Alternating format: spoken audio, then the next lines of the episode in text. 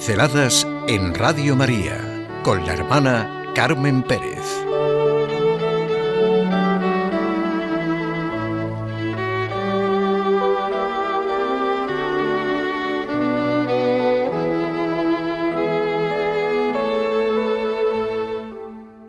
Le cambió la vida.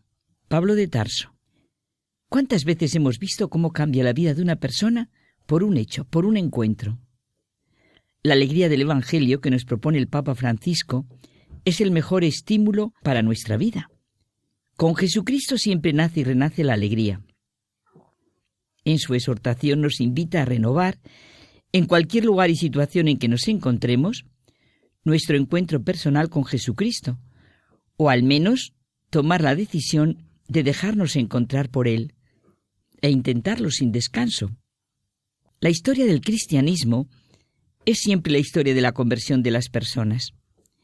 Y cada uno de nosotros pertenecemos a esa historia. ¿Qué es la conversión? Convertirse significa creer que Jesús se ha dado a sí mismo por mí, muriendo en la cruz y resucitando.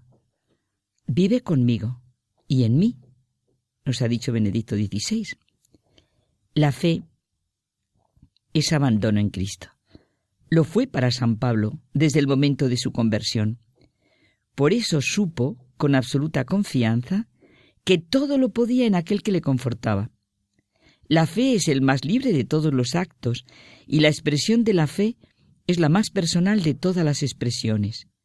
Realmente en la fe no se puede hablar de memoria, como no podemos hablar en teoría, sino desde la experiencia, de la esperanza, de la confianza, del abandono, esa fue la vida de San Pablo después de su conversión. Presentó el cristianismo como él lo vivía. Presentaba a Cristo como él lo amaba y habló de la fe según lo que era para él.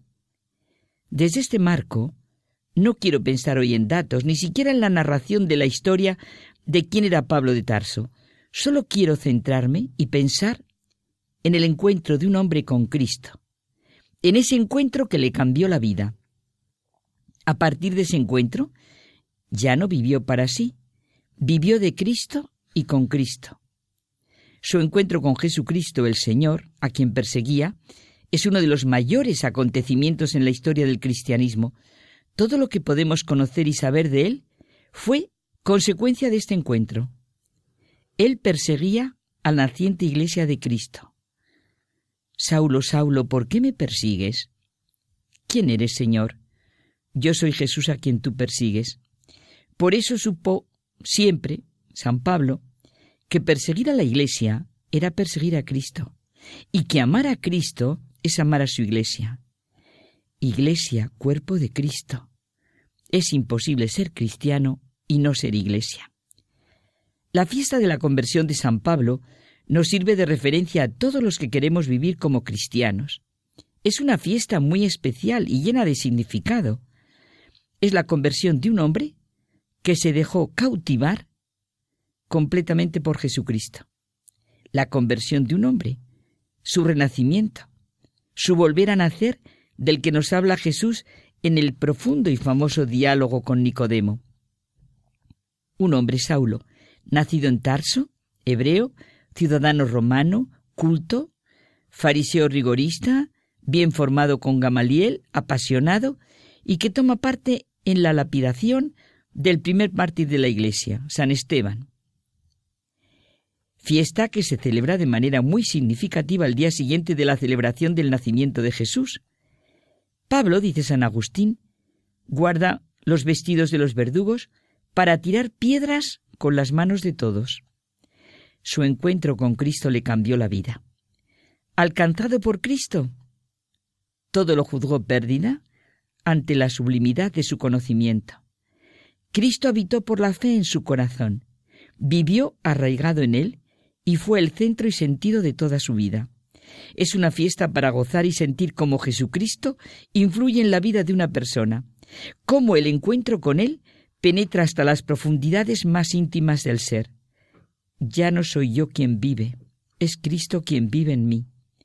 Celebrar su conversión en la semana tan especial como es la de la oración por la unión de los cristianos, está lleno de sentido. Los cristianos, los que mirando a San Pablo, podemos ver y sentir lo que realmente es haberse encontrado con Jesucristo y creer en Él. Los cristianos, los que tenemos la misma fe y la misma esperanza.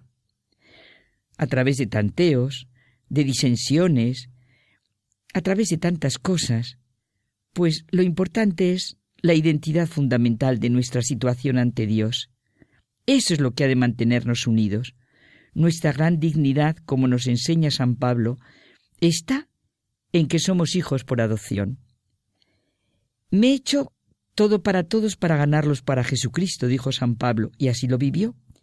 Es la actitud fundamental en la que tiene que vivir el cristiano, la de Cristo, en la que sólo hubo un sí al Padre. Esta es la conversión. En cada hombre que vive como vivió San Pablo, se muestra la anchura, la longitud, la altura y la profundidad del amor de Dios, de las cosas de Dios. No se deja invadir por los discursos, las situaciones, las ideologías, las críticas, la prensa, los medios de comunicación que enseñan que para el hombre moderno y progresista ya no existen los valores, la referencia a Dios, y que no es democrático si no se sitúa en ese proceso que llaman de progreso universal. Ahí está San Pablo mostrando, al que quiera verlo, la verdadera humanidad de los hombres. Aunque repartiera todo, si no tengo caridad, nada aprovecha. El amor cristiano es servicial, no es envidioso, no es jactancioso, no se engríe, no se irrita, no toma en cuenta el mal, no se alegra con la injusticia, se alegra con la verdad. No acaba nunca. El ánimo de San Pablo es el ánimo necesario para hoy, en que tanto se habla de miedo, destrucción, inseguridad, desconfianza. Es necesario que vivamos confiados como San Pablo, de la mano de Dios, y vivamos animosos. Sé de quién me he fiado. Esta será también nuestra conversión.